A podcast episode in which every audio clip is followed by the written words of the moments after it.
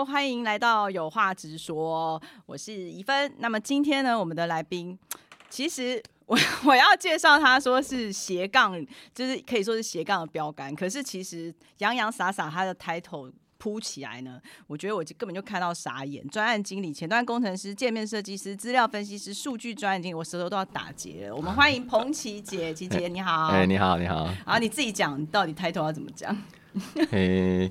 我每每其实我觉得人生我的最难的课题之一就是被问到说你要用什么抬头，因为我觉得我我的人生就是蛮 follow 我自己嗯现在想要做的事情，所以这个 title 比较像是我都会问对方说，哎，你希望我是什么 title？因为反正问别人就对。对对对，因为像比如说我在外面有当呃一些线上课程讲师，像是好好啊、优塔这种，那他们就会说，哎，maybe 你适合需要去。说你是一个什么数据分析师，或者是一个网站工程师，那我说，哎，OK 啊，那我可以用这个 title，我觉得 OK。但是，嗯，有的时候，比如说我在我在外面演讲的时候，人家问我 title，我就说，哎，这个场次我可以可以说我是，比如说是一个斜杠讲师，对，因为我有时候我会尝试一些不同的可能性，那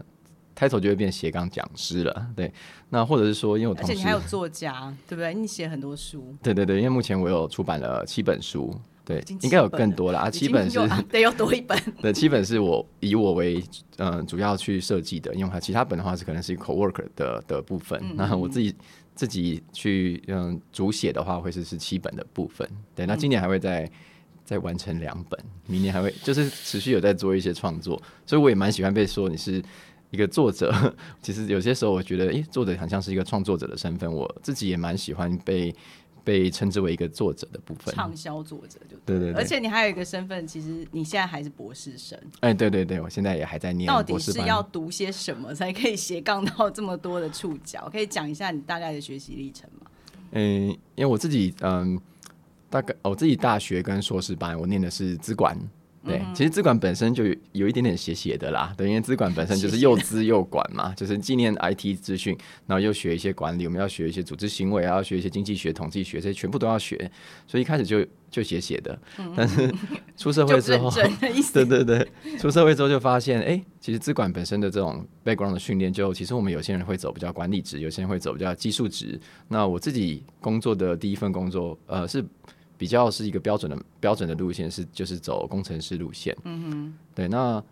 但是可能个性比较跳痛，所以 后续的工作的职涯取向就慢慢也是走，有时候会做一些，比如说做一些教育训练的工作啊，然后有一个机缘被邀请说要不要一起做写作的创作之类的，就陆陆续续就开启了，哎，做每件事情都好好玩哦，好像是不一定只有写城市这一个。这个唯一的一个工作取向，但是我 因为念资管，呃，因为我不太知道现在的同学可能 maybe 大学的大学，或者是各位未来所，如果跟我一样走的资讯科系的话，会发现，哎，好像大多数的学长姐都会成为工程师。对对，可是那主要主要是因为这个社会目前的工作场合好像需要蛮多的工程师。嗯嗯嗯。对，但是好像每其实不一定，就是我觉得每个人毕业之后。是不是是不是只有一种路线？我觉得绝对是 no，对，绝对是有非常多种路线的可以选择。跟个性可能有关，大家都觉得工程师就很宅啊，很可是完全跟你是相反的，其实是可以。我也蛮宅的，啊真的 很宅还会去当讲师。刚刚你提到说你大学的时候就念资管嘛？你大学就是是念大学大一大二的时候我念经济系，经济系，对对对。那呃，我念完念一些经济之后，一开始。应该说，我一开始在选选大学的时候，觉得经济系好像就是一个嗯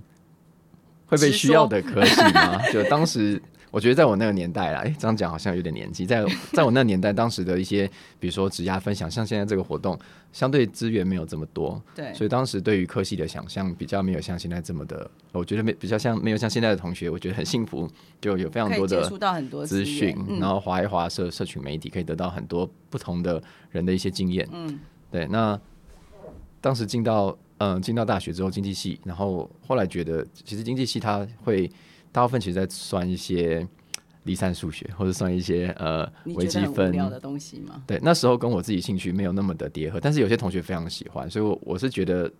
follow 每个人的兴趣是蛮重要的，然后也也不要觉得说不能跳，那那时候我就非常非常认真，然后去呃申请转系，但转系的要求其实非常高，所以那时候我功课就把它弄得非常非常好。对，哦，大概都是第就是因为已经有这个转系的目标。对，那时候就努力拼到排名第一、第一、第一、第二名的这个状态之下，然后就有申请转系成功到另外一个科系，然后我同时在原本的科系就一直在修另外外系的课，就是资管，所以后来就有顺利的转过去。可是经济系应该算是文组的科系，资管系也是文组的嘛，在你们那时候学校。嗯、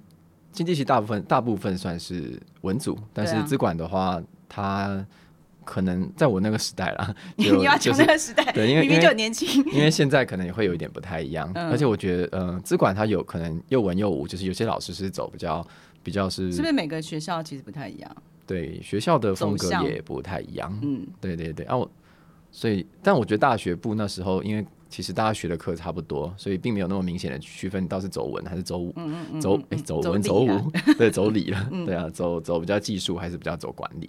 对大学比较是看您学生自己学什么课，然后可以比较开始挖掘自己的一些兴趣这样子。那所以后来博士你还继续念资管吗？啊、不是，就后来硕士班那时候就是呃，在交大完成学历之后，然后先出社会工作，然后现在先工作，对对对，然后我大概工作了十年左右，然后觉得好像可以去做一些新的可能性的，就我很喜欢挖掘新的可能性。那你是工作十年才回去读博士班？嗯、差不多，对对哦对，那就是有觉得好像诶，有大概有呃有一些社会经验的，然后觉得好像想要探索一些不同可能性，然后就试试看说，那我们来来申请一下台大的博士班看看，然后就诶，就也就申请上了，然后觉得蛮有缘分的你就是个学霸就对 就感觉想做什么就要想要第一就可以第一。也也没有，其实我我我是觉得我个性是也也蛮拼的，就是我，但是一定要是我有 passion，就是有热情的事情，我就会觉得认真去投入的话，嗯、很开心。然后结果是什么就没有那么重要了，就有认真的去去投入，我觉得是比较重要的。台大地理所，对对对，现在很特别的是台大地理所，不过因为我自己的实验室是非常偏 IT 技术的，所以我们、哦所以地理并不是我们想的那样子的，只念一些什么地质啊或者什么地球对对对因为因为其实，在台大地有还有地质系，所以我们其实如果是偏地质的话，其实蛮多是在可能地质系那边的部分的老师的之类的化石，还有那个 就地岩层啊什么的，对对对对。那地理系是念什么？到底地理所？嗯，如果如果以台大地理所的话，它其实是有三个大方向，一个是人文地理，一个是自然地理，一个是技术地理。那我自己是比较偏向技术地理组，也是其实就是跟着老师而而定。嗯，所以我们老师呃叫温在宏老师，他本身就是走比较技术地理的部分。技术地理是对做什么的？哎其实大体来讲，技术地理其实不要讲太难哦，会听不懂。简单讲就是技术地理嘛，所以就是有 IT 有技术的东西，然后、呃有地理的议题。那地理议题非常广。如果大家有看过，比如说 National Geography 这样的杂志啊，还有电视节目，我相信大家会知道这个节目什么都报。有一些比如说不同国家的一些部落的故事，那也会有刚刚讲的岩层啊这种地质、地震的这些议题。然后呃广泛的话，还有像我们老师比较做比较多研究是会是在传染病，还有最近的 COVID nineteen，它也蛮哦常会、传染病也跟地理有关系。对对，因为它跟你的地理远近有非常大的关联性嘛，所以其实有非常多的我们叫做模式，或者是叫演算法，可以去推估说，如果我们在万华这个地方它有一个疫情爆发，嗯那大概它扩散到邻近地区或扩散到其他县市，它的速度大概会有多少？所以这就跟你原本学的资管是有关联的了。呃，它会相对比较接近，只是因为我们以前学资管，蛮多做的都是比较偏呃，比如说商管啊这类型的一些嗯、技术，对。但是如果来到地理的话，我觉得很有趣的一个部分是，哇，地理好像开启了整个想象的大门，因为其实从天空到地面到海洋，然后到人文，全部都是可以研究的的主题，对。所以我会觉得这是一个。很有趣的一个转换，然后我也持续在学习啊，因为有点像是半路出家来到这个新的一个空间里面。因为回到你原本的专才，就是所谓数据分析，因为现在大家都很流行大数据，它算是现在还蛮夯的显学。嗯所以到底数据分析师他在做的，就像你刚才讲的，他应该是有点关联。此外，他还主要在 focus 在哪一方面？OK，诶、如果因为如果去比如说去 search 我的名字，就会有看到诶数据分析师这个这个 wording，那那可能是那个单位就觉得希望我叫数据分析师。我先稍微前提先讲一下，因为我自己假设，呃，从我角度来讲的话，我会觉得，诶、就对我们现在的社会来讲，我认为数据分析是蛮重要的一个个 mindset。嗯，但数据分析师它只是一个职称啦，就我们确实可能你去一零四啊一些呃人力平人力银行，你会发现有数据分析师这样的职压角色。对，但是我我自己的经验是。就算你不是数据分析师，你是你是工程师，你是老板，你是小主管，你是 PM，你是你是行销人员，你几乎是所有的职业角色，几乎都会需要做数据分析这件事情。嗯，对，只是可能数据分析师这样的 title 就变成说，你一天可能工作了八小时，全部都在碰数据，这样确实是有这样的一个职涯的一个取向。嘿，那但它并不是真的会是一个实际的工作吗？它它会是，它会是，可是我觉得。很像是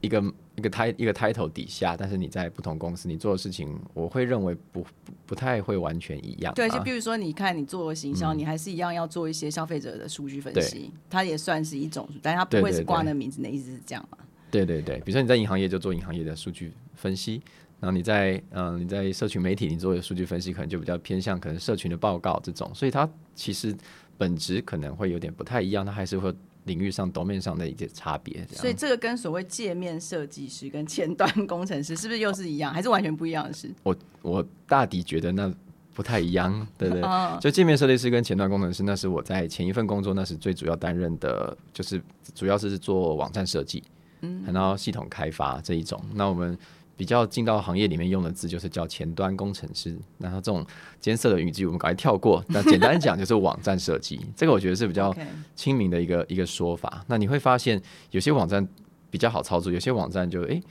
嗯，就是眉头一皱，想说我要怎么样开始？就它的流程设计可能不是很 friendly 之类的。对对对，我们都会叫做使用者友善，或者使用者经验操作是顺畅的，然后愉悦的，会用一些形容词来去包装这个设计。那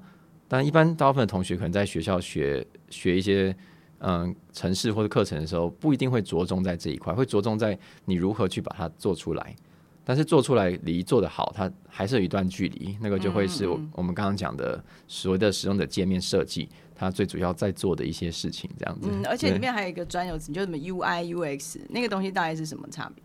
呃，UI UX 的全名，UI 叫做 User Interface，然后 UX 是 User Experience，嗯，那翻作中文就叫做使用者界面跟使用者经验。嗯嗯嗯。对，那老实说，这个词也是有时候我们业界有时候会把这些词稍微把它，这也不是负面，那就是 有时候会说它是有点 buzzword，buzzword 就是说，哎，大家就用这个词来包装，好像是一个很潮的用语。但是回到本质，它其实就是你如何把这个系统做的相对比较好操作，就这样。那就是相关 UI 的话，你可以 UI 就比较像是你怎样可以把网站做得漂漂亮亮。等到 UX 的话是比较像是你如何让网站觉得让使用者满意。因为漂亮不等于满意。好用。对，因为像比如说 Google 好了，Google 你觉得它网站超美超漂亮吗？好像也不一定。对，很阳春其实。其实它 Google 跟十年前 Google 没有太大的差别。嗯。可是你其实就是会一直使用它嘛。嗯嗯嗯。对。那像我觉得 Google 是很明显的例子，就是它没有叠太多的浮夸的图片或者什么，没有让它变得很 fancy 的一个很主要考量是它很重要的因素是速度要非常快。对，因为大家检索那个耐心是非常有限，现在人类越来越没有耐心了嘛。真的，真的。对对，所以你只要多一张图，你网页可能就多零点一秒，就会多一点点时间的话，那对于 Google 来讲，它的 U 差就会下降。所以它的 UI 大家可能不会说哇，好好美哦，beautiful，不会用。它的 U 差很好，但那 U 差就大家会觉得啊，很不错，就是对适合我，然后我会想要继续再用下一次。嗯嗯嗯，对，大概是这块的在探讨的事情。了解，所以它应该算是是不是也也是算是比较是偏理工，然后城市逻辑概念要非常清楚，他知道怎么去把这个东西设计的很好用。我嗯，如果是我想一下哦，大体上不是。又不是，对对对，因为 UI UX 几乎大部分是设计师 designer 他们在做的事情，因为他最着重的是两件事情，一个一个是对于界面设计的掌握度，但是但是如果只有界面设计掌握度会出问题，因为每个人的设计是主观的，就每个人对于美感的喜爱，对，随着年龄层、随着性别、随着呃不同的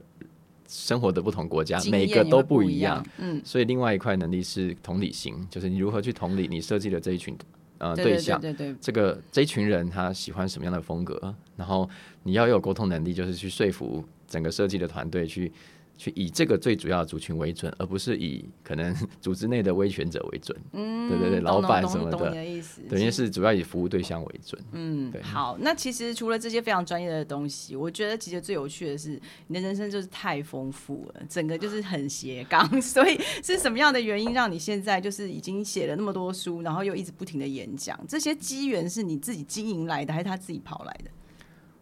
我自己觉得他自己，我是一开始我觉得没有什么特别的经历，没有想那么多。我觉得完全是误打误撞啊。就比如说，因为我本来呃，我我比如说我六年前的兴趣啊，大概七年前的兴趣是写笔记，就以前应该说我以前的兴趣都是写笔记，然好后特别的兴趣，就很喜欢。记很多，就累 呃整理一些讯息跟知识，整理一些文字。然后只是遇到有个机缘，说，哎、有人可能看到我这个兴趣之类的，maybe，然后就邀请我写写书。然后写书其实这件事情，其实好像听起来好像，呃，就有些人可能会觉得，哦，写写书哎，对，好像很难，然后要花很多时间。但但呃，真的能够把书写完的，老实说不会很多。对，因为写书其实是一个需要长时间的输出，你可能需要嗯、持续性的累积，你要很有耐心，你要能够忍耐孤孤独，然后独立作业。你说是写专业方面的书吗？还是你写小说？呃目前是写工具，就是 IT 的技术的相关的书是比较哦多一点。对对嗯对，大部分都是 IT 为主的技术书。对，那我我很喜欢组织一些知识等等这样子。所以去看的人应该是就是有这样专业需求的人，哎，对对？对对对嗯对对，但是你会一直持续的有新东西可以写，不然怎么会写到七本？嗯，一直有东西想，写一直有东西可以写，而且想写的东西还很多，因为我我有排了一群书单，就是哇，我好想要写这十本书，但是就是一直在做时间分配跟优先权的取舍。其实我想写的书还有好多好多，真假？对因为呃，如果真的呃，就是未来各位如果有机会可以完成一本书的那一个瞬间，你会发现哇，你透过这样的很辛苦的 maybe 半年，我记得第一本书写快一年，差不多。那、后来因为比较知道它大概的架构，就、呃、原来写书它是有一个方法论的，对，所以后来写书就可以比较快，例如说八个月。再快也没有太快了，就还是已经很快还是要一些持续性累积，就是它是一段时间的累积。然后写完之后，你会觉得哇，你对一个知识体系的那种树状图还有掌握度，你会突然有种融会贯通的感觉。所以写完的当下是会蛮开心的，觉得好像真的有一步一个成长的感觉。自己的一属于自己的一个东西，而且你在这个嗯过程当中，你又更理清楚了这整个学问的脉络。对对，我自己喜欢的是，呃，写作过程当中就有很多累积啦。那只是说说真的写，因为我有我有跟看过很多其他半途呃没有无法完成书的作者，所以就其哦实写书是真的很辛苦，所以千万大家也不要随便跳坑哦。对，但是如果不要来抢我的饭碗哦。呃没有没有 大家大家一起写，大家一起写，对啊。但是我觉得可以试试看，对，可以演试试看。你演讲也演讲了超多的时数了，五百多小时，现在应该更多了吧？嗯，演讲就一直有 一直有邀约就大概每周都每周都会有啦，大概每周都会有。那演讲也是，也是我们我们有特别去争取，就是哎、诶可能也因为我蛮喜欢写书的，然后就哎、诶分享一下，很开，我都是很单纯的分享，好开心啊！你看我出了一本书，大家有兴趣对这个知识有有兴趣的话，我们可以来交流一下。然后后来就发现，哦，原来原来持续做输出跟产出作品，那好像就意外的被很多人看到。然后其实我一开始也没有想这么多，我也不知道我的书后来变成很多大专大学的教授们的指定教科书，非常哦多。对，这也都是我后来才知道的。我在写的当下没有想这么多，真的没想这么多。而且其实你一直持续耕耘这个领域，慢慢你就真的变成这个领域的 leader，就是大家会觉得，如果想要了解这方面，就会去找你来演讲，然后去看你的书。那应该算是你的个人品牌有被经营起来，对不对？不要客气呃我我最近 最近几个月在听一些 podcaster，他们就在讲说，哦，怎么经营个人品牌很重要很重要。然后我才发现，哦，这是一个很多人觉得经营品牌很重要的一个时代。嗯，对。但是我我自己觉得，如果你你只脑中只想着经营个人品牌，就会很辛苦，因为你就只会想说，哇，我要怎么样窜红，什么经营个人品牌，然后你会变得可可能会不小心变得很刻意，好像要做曝光，然后要让大家点赞什么的，这个是一个很辛苦的一件事情。其实回归到初衷，还是要回归到你你是喜欢做什么，然后你做了什么喜欢的事情，然后哎、bonus 既然人家会觉得你这个做这事情是觉得不错的，那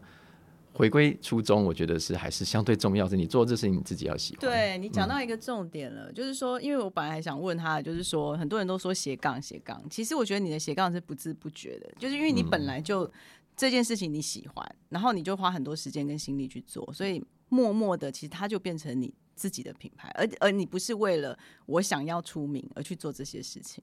对吧？对，我觉得想要出名这个想法蛮蛮危险的。真的吗？对啊，很很容易跌落神坛。我可能很多人想要窜红或什么，就而且跌落神坛的故事，我们也不时时有所闻嘛。对就是有一些好像很红的人，大家会对他有一些额外的想象，结果后来发现，哎、没有，他其实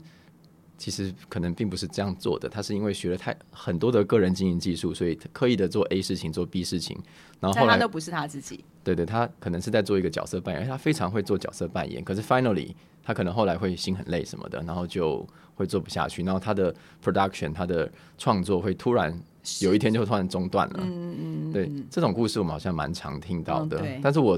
人家就会说哇，彭俊杰你好像。算是我呃，我认识里面算是蛮会经营个人品牌。那时候我一开始都很多个人问号，就是诶，个人问我号。没有什么，而且我就说，哎、你可以看我脸书，我也没特别特别什么经营个人品牌，我就是分享我开心的事，我就是分享我今天去某个某个单位演讲，然后我好分享一下我写的书，然后我觉得呃，我又摸透了一个知识点，我觉得好开心哦。那其实都是我发自内心我喜欢的事情去做一个分享而已。对，然后意外的就有时候会会很意外的发现，竟然因为其他人。看到我有这个兴趣，然后就特别去邀请我去分享，然后对我来讲，我也还是很开心，因为我去分享我开心的事情，而不是分享我角色扮演之后的结果。我觉得这个是我最近看到蛮多人对于所谓的个人品牌经营可能会有的迷思。而且我觉得所谓个人品牌，因为你是在你自己的专业领域上面，所以你的知识累积量是够厚的。就是说，有一些人经营个人品牌，他可能只是一个非常虚的一个名，或者是人家也不知道他到底，他可能就像你说的，他只是为了经营。可是你是因为你本来就有那个知识的厚度在，所以你会变成所谓的知识网红 这种概念。但是要做的事情很多啊，感觉你又要写书，又要演讲，然后又自己还要读书，然后还要有的没的，你怎么去分配你的时间？你忙得过来吗？你有在睡觉吗？睡觉很重要哎、我觉得比较是嗯、切分时间的规划哎，就是我。呃，因为这这又回到数据分析，就是不是数据分析师，我是觉得每个人都可以去去思考自己的时间分配。其实我觉得每个人人生还有你的个人的生活的品质，还有快乐度，分析，对。都是跟时间分配有关，所以真正关键的是分配，还有自我探索，就是你怎么样分配你的时间，你是觉得是相对呃最适合你现在的状态的。所以以我来讲的话，嗯、我可能我我自己是都会建立一个节奏感啊，就例如说我可能呃我也。比如说很多朋友他们周末就是可能周末他们喜欢去爬山或什么的，那其实我也喜欢爬山，可是我像我周末我自己固定大概这八年来，大概固定每个周末都会投资 maybe 四到八个小时的时间，就是做创作这件事情。嗯因为平日其实大部分都在工作，还有念书，已经其实大部分是是已经满的了状态。那你就会发现，哎、嗯、我刚刚说写书大概八个月嘛，其实每个礼拜四到八小时，然后累积可能八个月的时间，是写得完一本书的，你是说六日就会空出八个小时专心写书？大概四到八个小时了。嗯哼，所以你你自己也会设定这样的假设，那当然可能有些周的周末没有没办法用这个时间，可能就会分配到可能平日的呃晚上，然后可能就是可能都会做一点稍微的时间分配来去来去掌握这个节奏感，这样子，这个这个有点抽象。所以其实你在，比如说我要过下一天，你会已经先想好了，我今天要几点要干嘛，今天几点干嘛，是这么规律性的在规划你的时间吗。对我我我我不得不承认，就是朋友们对我的想法就是，哎、彭英姐你真的很有节奏感，在规划你的时间。那我我没有说这一定是正确或好的，就是但是我自己的个人习惯，就我很习惯，OK，那今天礼拜啊，今天礼拜五好了。那我会很习惯的性去想一下，嗯，我的周六大概怎么过，我会做过最开心呢？还有周日大概怎么过过最开心呢？但是我有观察到，其实蛮多的朋友他们是喜欢周六起床在想今天要干嘛是最开心的，然后我也觉得很好。所以你是事先会先想好，我会先想好，而且我有时候会先想好下周每一天大概要干嘛。可是完全可以临时破坏。可以约你吗？这样不是中间如果打断了你的节奏，你是不是就不接受插入的行程？呃呃，就是可以看状况，对啊，有点像是我先呃先设计了一个我最理想的一个下礼拜的一个时间规划。但是其实有这个时间规划，你就会知道说，哎、今天被打断的一件事情，你可以呃 moving 到可能后几天的某一个时间，它你其实是有个空档排在那边的。像你的生活有有娱乐吗？或者是有有有有有有什么娱乐？呃，因为我很喜欢运动嘛，对我一个礼拜大概会运动大概是五五六次左右。对，所以它也是在你的行程规划里头。对对对，刚来这个节目之前，我也刚去做了一下运动。对对啊，所以你有兼顾这样子，而且你好像还蛮喜欢旅行的，可是最近不能去了。对啊，最近半年就哎最对最近一两年不止了。嗯，嗯，比较没办法出去探索，是有一点比较有点可惜。希望疫情可以赶快解封。可是你有常以前的可以去的时候，你常常出国去玩吗？嗯、出嗯出国玩也蛮多的。我记得我疫情前一年，二零一九嘛，出去大概八次吧，印象。但是不，呃，我我印象不是每次都去玩，因为我去参加研讨会。但是哦去玩的比例是是比较赚多少，可以一年出国 八次？去去呃去玩的比例是稍微比较高一点，但是嗯、为了也蛮希望说可以，比如说参研讨会，我也觉得蛮有趣的，然后也有呃代替代替公司去国外谈一些生意，对，就做一些 business 的 trip 这样子，嘿，好，我现在发现你的人生需要很多的精力，因为感觉你要做非常多事，每件事情其实都要花费很多的时间跟精力。可是你还是看起来这么的精,、哎我精神奕奕。没有我呃我我觉得不能什么事情都不能勉强。我刚说刚好像听起来很多，我发现有人类有呃，就是大家会有一个思维，就啊你好像做很多事情，但其实没有啊。我之前的计划就是一年写一本书，嗯，没有很多，只是我只是因为过了七年我就写了七本，所以让人觉得很多。可是我其实我节奏感就是一年一本。只是我今年有实验，说是是不是能有机会一年写两本？然后这个实验目前是成功了，还没有出版，快出版了。对，就是目前一年可以，今年我有可以 production 到两两本书这样子。对，那但是我觉得会是迷思，因为本来它就是个累积，我并不是突然就哦，好像七本书好像很厉害，不你是，我慢慢一年经经年累月，我是一年一本。对对，而且其实刚刚我讲的也也蛮清楚，就是一年一本，然后每一本就是累积可能呃每就是这半年的周末的四小时到八小时，或者是你把那那个周末有事情要有活动什么的，就拆在平日的一天一小时，它其实是非常。有结构性的，我朋友都说我哇，彭姐真的很有结构性，他都会大家都会用这个方式来去称呼我的时间分配。嗯对，如果说比较你其他的同学，因为台青教大部分这些学生出来，尤其是很就是所谓顶大的，可能都会直接进到了大家认为很理想的或高收入的台积电啊什么。你的同学们是不是会觉得你算是真的超另类的？跟他们比较起来，你怎么看这些同学们现在的职涯跟你自己的生活？你应该还蛮满意你现在的状态吧？呃，我自己蛮喜欢我现在的生活形态啦，除了论文写的有点辛苦之外，对，那也很有趣。但是写论文我觉得很辛苦，写书我也觉得很辛苦，但是都是我喜欢的事情。你乐在苦中，我发现 就是我觉得你不觉得他苦啦？就是你我我不觉得它苦，我觉得我觉得难，但我不觉得它苦。这样子，我觉得哎、呃，有些人是喜欢，比如说怎么讲啊？我觉得不要讲别人，还是讲我自己为准啦。就是我我是没有怕苦，但是我是怕无聊，无聊，我是怕嗯无聊。所以我在工作之前，在职场上就你是不是不喜欢一成不变？对 对对对，嗯，我喜欢挑战，一直挑战新的领域。对对对，之前像我呃，假设在公司比较像比较像呃，比如说 某个专案比较久之后，我就会尽量让它交接给另外一个新进来的成员伙伴，然后把我的经验交接给他之后，然后我就想说，哎、我可以 moving 到一个另外一个我不熟悉的案子或不熟悉的一个工作角色，所以我才会。做了很多，像刚刚很多什么做了前端工程师、界面设计师，因为其实我都有扮演过这些角色。那我我我不敢说我一定就是每个领域都成为一个顶尖专家，对，但是我我其实都有进到一个可以在战场上面打仗的一个状态。但是到但是其实继续走就会发现，那知识体系你大概摸到一定程度之后，我我自己的个性我就会想要再探索另外一个宇宙的感觉。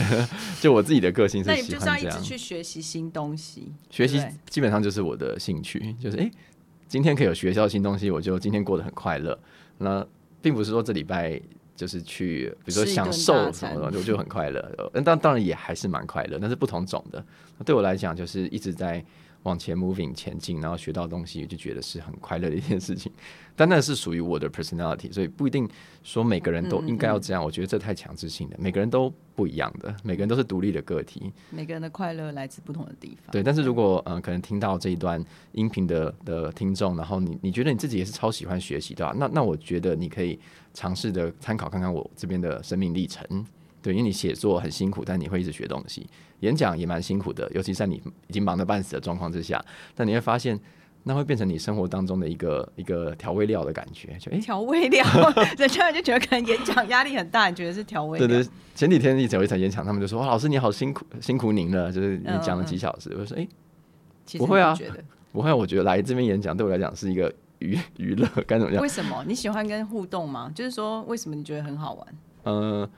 如果那个场合的的 content 就是它的。标题是我觉得是，哎，我我真的有东西可以分享给别人的，然后我从他们的表情、他们的互动当中去得到说，他们真的有觉得，哎，从我这边有得到一点东西，那对我来讲是一个开心的事。嗯。不过因为我这种个性，前几个月就真的很辛苦，因为前几个月全全线上，你真的都没有看到，很难看到学员的表情，所以有有点那个那个状态就稍微确实比较辛苦了。疫情的部分。就现在实改实体之后，大家说老师好辛苦你了。原本在家里都可以直播，那现在要跑到我们这边。我说不会不会不会，就让我到你们这边。我因为我可以跟学生现场做那个情感的交流。嗯，我比较知道大家真有没有真的得到东西。嗯，所以如果以你的一天，因为我们都会跟人家介绍说，像如果你做这个工作，你一天的分配，像你刚才已经讲了嘛，你刚才去运动，那通常你每天大概会做些什么事？嗯。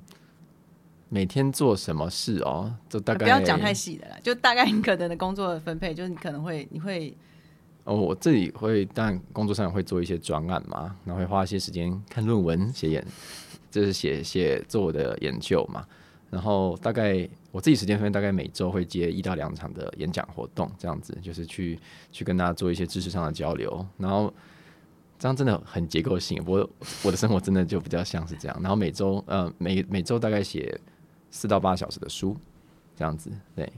然后其他时间大概每天运动一点多小时，每天都运动一点多，大部分啦，因为我一天不运动就觉得面目可憎。就是我很喜欢运动，但是我 做健身房吗？对，像健身房是比较省时间的运动。但我最喜欢的运动是打羽毛球，还有以前还有踢足球。就因为我以前是这两个运动项目的的校队，所以这两个球类我都非常非常喜欢。但是出社会之后，因为我自己有很大的兴趣是持续在做产出，就会发现，假设我去打一次羽毛球，它就花花我三四小时，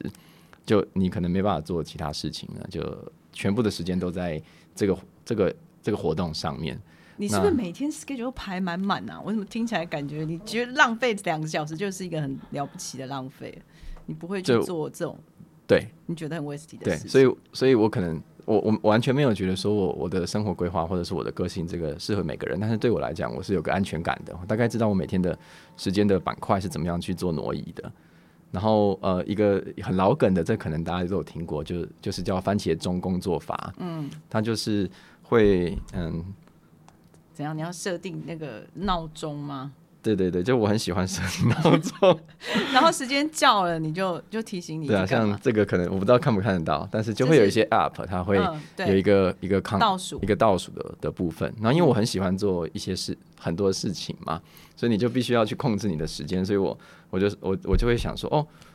我现在这一小时，我要我要完成这件事情，所以然后看，然后不时的看我还剩多少时间，要怎么去？我觉得很有生产力的感觉，这样子就哎哇，我还有 四十分钟可以完成这件事情。个性的人，难怪你可以做那么多事。对，所以我我做蛮多事情，我都会在我前面放一个码表，对吧？嗯，对，没有办法忍受无效率的，不会到没有办法忍受，对啊，但是我我喜欢有效率，应该说是我喜欢有效率，但是看到看到一些朋友他可能喜欢。比如说，呃，最近有一些文化叫躺平文化，这种我也觉得哇，好疗愈哦，可以躺平，就是躺在地上，然后就看着时间，看着云飘过，这种我也觉得很好。你能忍耐你自己这样吗？嗯，我其实有时候也也可以。假设 假设真的要这样讲的话，通常比如说我会让我的周六的这个时间，尽量当天是是完全是 free，然后你的心智是 free 的的的状态，这样子，那那一天就会觉得啊整天都非常非常的轻松，没有尽量没有什么任何的压力的部分。对，我 好，我因为我们到最后要要给您，就是要给观众呃听众朋友们一些建议，但我觉得你的建议不知道适不适用，因为感觉真是太上进的人生了，感觉压力很大。好，那觉得故事就是看每个人，可能有的人适合，有的人不适合。对，好，那如果说想去，那我们就讲拉大一点啊。假如说你对像你你目前所专精的，就是有关数据使用体验这部分有兴趣，可以给自己什么准备？或建议，我觉得是刚刚讲说是我自己的专长比较像是系统设计，或者是说刚数据的分析处理嘛。对对，那嗯，呃，没关系继续好的。嘿，那我的建议是这样子，就是我觉得大家就是现在同大家可能会是同学们，或者可能大大学生或高中生。嗯我自己觉得，如果呃在大学阶段或者是求学阶段，最最投资效益最高的，应该是学习一些硬技能，就是技能，就是像比如说现在在讲说什么个人品牌经营啊，什么自媒体啊、YouTuber 这种，我也觉得这种很好。如果您对这个方向的发展特别有兴趣的话，我觉得这是很不错的。但是我我我自己的人生经验是觉得，嗯、在职场上面其实蛮依赖每个人他的硬技能。所谓的硬技能，就是像是你拍影拍影片的能力，你的英文能力，你的呃数理能力、的写程式的能力，你的画画能力，这些就是所谓的硬技能。专业，专业专业能力。嗯，那这一些算是几乎是每个职涯的一个呃，算是核心。那这些如果已经有顾好，再去发展一些额外的，比如说刚刚讲演讲能力啊、写作能力啊，呃，你上台分享的这种能力，这些我觉得是加分没错。但是你在学生阶段，机会成本最就是代价代价最高最重要的，我会觉得还是在你自己的核心能基本力的基础要打好，对不对？对对对，就是你未来的职涯方向。我说职涯方向不一定是一定要很有生产力，什么写程式这种不一定是这种，也许是你想要写诗啊、唱歌啊这种，我都觉得非常 free，因为每个人职涯是 free 的，每个人心智应该是 free 的。但是你说哦，每个人唱歌就会唱成功吗？那就不一定嘛。你可能在求学阶段，你就要好好的培养你的声带什么的。然后我不好意思，我我我我对唱歌没有这么这，没有这么没有这么熟悉。但是因为就是我觉得对学生来讲，您可能需要会知道，出社会之后再重新去学这些硬技能的代价极高。就比如说你要从，就是说你你在学校哦，我不喜欢英文，然后但你毕业之后突然觉得英文超级有兴趣，我要来开始来在工作的机会去学英文，就会发现天哪，怎么这么贵？当初在学校这么便宜的学费可以学到这些东西，之后你出社会之后，价格可能都变五倍十倍。学城市也是在出社会之后学城市，其实代价非常非常高的。成本变高了。对对对，所以我是觉得，呃，学生时期当然探索自己兴趣超级重要，但是如果有机会的话，把握一些机会去学很多的硬技能，基本的基础要打好，对对，或者是说，因为我之后要斜杠也才有本钱。对啊，或者说我自己大学我很喜欢修课啦，其实我其实我修了两百一 你的，兴趣都跟别人不太一样，我修了两两百一十几个学分，那我的毕业学分其实才一百三还一百四而已，所以我等于说我多修了八八九十个学分。那我目前听到还几乎没有人有大于我的学分数的，因为我超喜欢修课，修课就是一直在看不同的知识领域，兴趣，对啊，就是去学不同的东西。但是我我还是强调我的兴，就是我去学其他东西的事情不能够影响到你核心，就是你去学，OK，你对你对人类学很有兴趣，你去投资你的三学分去学人类学，那然后去做这个探索，我觉得超好。但你可能原本是在什么法律系，那就说哦，因为人类学太有趣了，然后你就说法律我就不想念了，这东西就就有一个、嗯。有一个风险在，有就可能要判断一下，你是真的真的不喜欢呃不喜欢法律呢，还是有的时候你进到一个新学科的一开始起步阶段是一个愉快阶段，但是还新鲜，新鲜的东西 always 蛮容易有趣的，然后是别人帮你铺好的路，你会觉得啊，方你很有趣，一个新的领域。但是也许你法律也是就东摸一点西摸一点，你也会觉得有趣，但因为你变成本科系，你就确实会觉得辛苦。但是本科系的核心能力累积，我觉得在在职场的求职上是主要被还是赚比较多，主要 主要被观察的一个技能啦。对，但赚呃赚比较多还是要，我觉得还好。就是如果你对人类学真的很有兴趣，到一个不行，然后一直一直参与，然后觉得很不错，然后就算是去投入到一个 maybe 职涯选项，薪，因为我觉得薪资绝对不是唯一的唯一的奖赏嘛。我觉得你个人的自由意志跟你兴趣还是最大的奖赏。嗯，这个是我蛮鼓励大家可以思考看看的。对我们今天非常感谢，已经非常开心，我们的那个邀请到这位学习狂人，